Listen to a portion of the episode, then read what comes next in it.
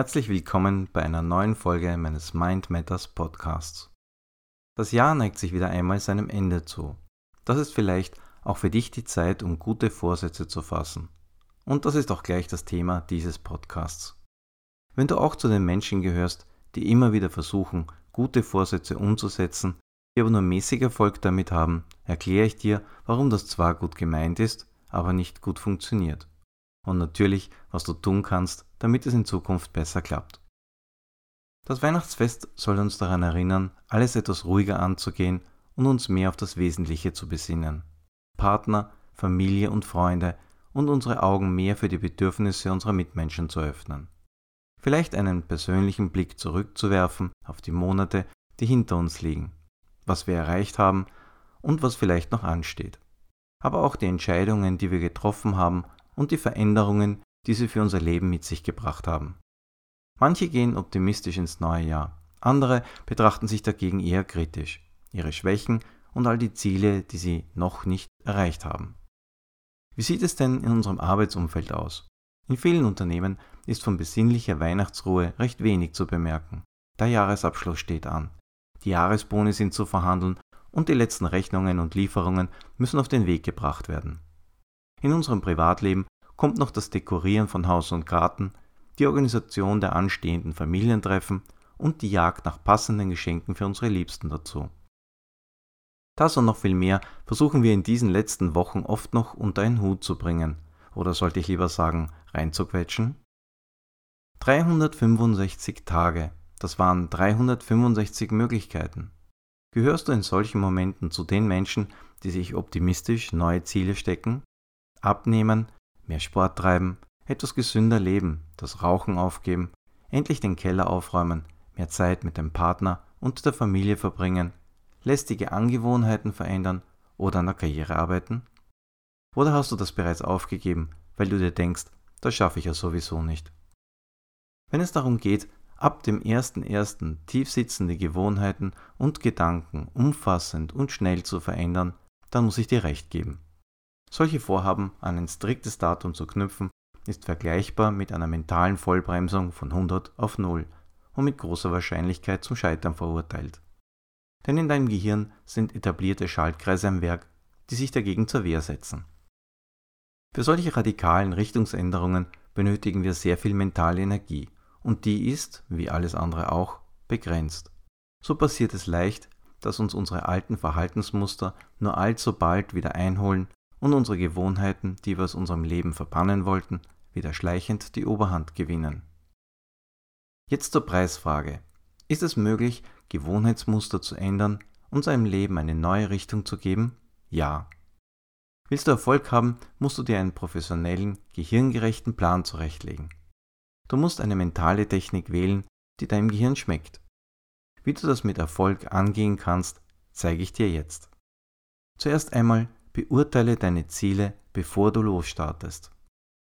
Nimm dir die Zeit, alle Schritte, die ich jetzt beschreibe, in Ruhe schriftlich auszuarbeiten. Das hat eine viel nachhaltigere Wirkung, als wenn du es nur im Gedanken durchspielst. Wichtig sind am Anfang immer drei Dinge. Ziele, Ziele und nochmal Ziele. Zuerst einmal, sieh dir deine Ziele genauer an. Notiere, was du genau in den nächsten Monaten verändern willst. Dann reihe diese Ziele nach deiner persönlichen Wichtigkeit. Manche Verhaltensweisen nimmst du vielleicht als störend wahr, während sie in deinem Umfeld vielleicht gar nicht auffallen. Befrage deine Partner, gute Freunde und Menschen deines Vertrauens, wie sie diese Punkte an dir wahrnehmen. Je kritischer und sachlicher diese Menschen sind, umso besser. Bedenke auch, je weniger du diesen Menschen persönlich nahestehst, umso eher wirst du wahrscheinlich ein neutrales Feedback erhalten. Du kannst dir aus allen Inputs die wichtigsten Kernaussagen zusammenstellen. Damit bekommst du einen guten Überblick, der wahrscheinlich nicht zu so sehr in die eine oder andere Richtung abdriftet. Als nächstes überlege dir, ob du das Ergebnis dieser Ziele wirklich willst. Das mag auf den ersten Blick vielleicht seltsam klingen, aber es hat einen ernsten Hintergrund. Viele Menschen stecken unglaublich viel Energie und Zeit in Ziele, dessen Auswirkungen sie letzten Endes gar nicht wollen. Stelle dir in allen Einzelheiten vor, du hättest dein Ziel erreicht. Was würde sich dadurch für dich und deine Umgebung alles verändern? Wenn du etwa deine Ernährung auf vegetarisch umstellen willst, deine Frau dir aber bisher leidenschaftlich dein Lieblingsgericht, einen saftigen Braten gekocht hat, dann hat deine Veränderung nicht nur Auswirkungen auf dich selbst, sondern auch auf deine Frau, Planung der Lebensmitteleinkäufe und das, was sie und deine Kinder ab jetzt auf den Tisch bekommen. Oder der ersehnte neue Job. Aber für den müsstest du vielleicht mehr Überstunden machen, am Wochenende arbeiten oder öfter ins Ausland reisen. Was würde sich dadurch für dein soziales Umfeld, deine Familie und deinen Partner ändern? Vielleicht ist der Job auf den ersten Blick toll, aber du willst nicht jeden dritten Tag alleine irgendwo in einem Hotel übernachten? Wenn du dir Klarheit über deine Ziele und deren Folgen verschafft hast, dann wähle ein Ziel aus, das du in den Fokus nehmen willst. Ja, du hast richtig gehört. Nur ein Ziel. Warum? Auch wenn einige Punkte auf deiner Wunschliste wichtig oder dringend erscheinen, jedes Ziel, das du verfolgst, benötigt Aufmerksamkeit und Energie. Wie vorhin schon erwähnt, ist mentale Energie begrenzt. Willst du mehrere Ziele gleichzeitig verfolgen, verringert das deinen Energievorrat und du kommst am Ende nirgends mit voller Kraft voran. Daher mein Rat an dich, widme dich ausschließlich einem Ziel, diesem dafür mit voller Kraft. Erst wenn du dabei deutliche Fortschritte erzielt hast, kannst du das nächste Ziel ins Visier nehmen.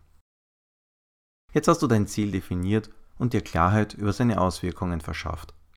Als nächstes machst du eine Roadmap. Das bedeutet, du definierst den Weg zu deinem Endziel durch Zwischenziele. Es ist wie eine Wanderung oder im Urlaub. Wann immer du von A nach B kommen willst, musst du dir eine Route wählen. Was in der physischen Welt gilt, gilt auch in der mentalen. Eine genaue Definition beinhaltet immer ein Was, ein Bis wann und ein Wie oder Wodurch. Wenn du abnehmen willst, dann ist ich will einige Kilo abnehmen nicht spezifisch genug. Es ist nicht klar, wie viel du abnehmen willst, bis wann und wodurch. Dagegen klingt ich will innerhalb eines Jahres durch eine Ernährungsumstellung und moderaten Sport 8 Kilo abnehmen und das Gewicht halten schon sehr viel konkreter. Von diesem Endziel ausgehend gehst du jetzt Schritt für Schritt rückwärts. Entwirf dazu die wichtigsten Meilensteine, deine Zwischenziele, wie oben beschrieben. Also, was wäre ein erster Schritt für deine Ernährungsumstellung? Das Abendessen einmal in der Woche ausfallen lassen könnte vielleicht so ein Zwischenziel sein. Im nächsten Schritt reduzierst du zuckerhaltige Getränke und so weiter. Solche Etappenziele machen es einfacher, stärken deine Motivation und bringen dir mehr Klarheit.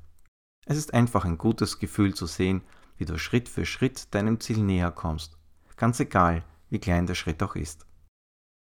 Ganz wichtig dabei ist, wie soll sich für dich der Weg zum Ziel anfühlen? Oft sehen wir nur die Entbehrungen und den Schweiß, den wir dafür vergießen müssen. Das sollte maximal die Hälfte deines Zieles ausmachen. Die andere Hälfte sollte mit Vergnügen gefüllt sein. Willst du dabei auch möglichst viel Spaß haben? Soll es dir ein Lächeln auf deine Lippen zaubern? Dann überlege dir, was du fühlen willst, während du einen Weg zum Ziel gehst. Schreib es auf und finde heraus, wie du den Weg zu einem Erlebnis für dich machen kannst. Vielleicht musst du dazu deinen Blickwinkel erweitern und ändern und Dinge mit einbeziehen, die du vorher noch nie mit deinen Zielen in Verbindung gebracht hast. Vielleicht findest du dabei heraus, dass unscheinbare Details sich plötzlich als wahre Schätze entpuppen. Tätigkeiten, die dein Herz entflammen, ungeahnte Energien in dir freisetzen, begeistern und mit mentaler Stärke erfüllen. Deine Motivation durchzuhalten kannst du noch weiter stärken, indem du dir für das Erreichen jedes Meilensteins eine angemessene Belohnung definierst. Das kann alles Mögliche sein. Wichtig dabei ist nur, dass es für dich wirklich etwas Besonderes ist und dass du dabei mit dir selbst gut umgehst.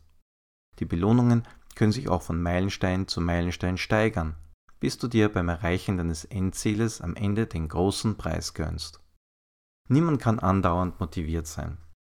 Das ist eine unrealistische Anforderung Befreie dich vom Motivationsdruck und nutze stattdessen deine Begeisterung zwischendurch immer wieder als zusätzlichen Schub in die richtige Richtung.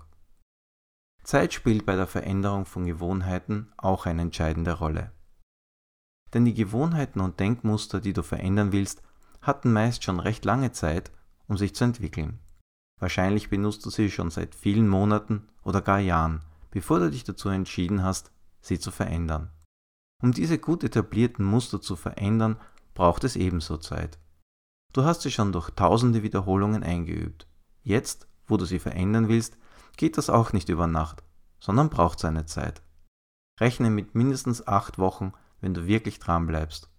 Während dieser Zeit kann es natürlich immer wieder zu Rückschlägen kommen. Das sind dann die Augenblicke, wo du wieder in alte Gewohnheiten zurückfällst. Weil du jetzt aber weißt, dass das passieren kann, brauchst du dich nicht über dich selbst ärgern. Rückschläge gehören zum Prozess der Veränderung. Wichtig ist nur, dass du achtsam bleibst und dir eine passende mentale Strategie zurechtlegst, um das neue Verhalten zu stärken. Du willst dir eine alte Gewohnheit durch eine neue überschreiben.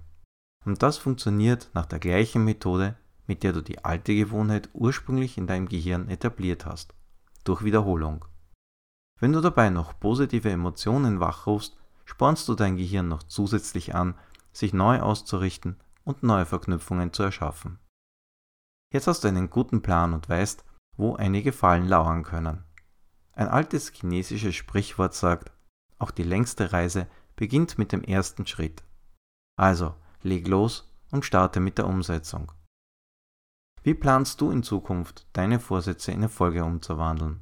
Mit welchen mentalen Techniken willst du arbeiten? Worauf willst du deinen Schwerpunkt legen? Ich bin wie immer gespannt auf deine Gedanken und freue mich auf dein Feedback. Weitere Informationen zu allen Bereichen des Mentaltrainings findest du auch auf meiner Seite unter www.mindmatters.at.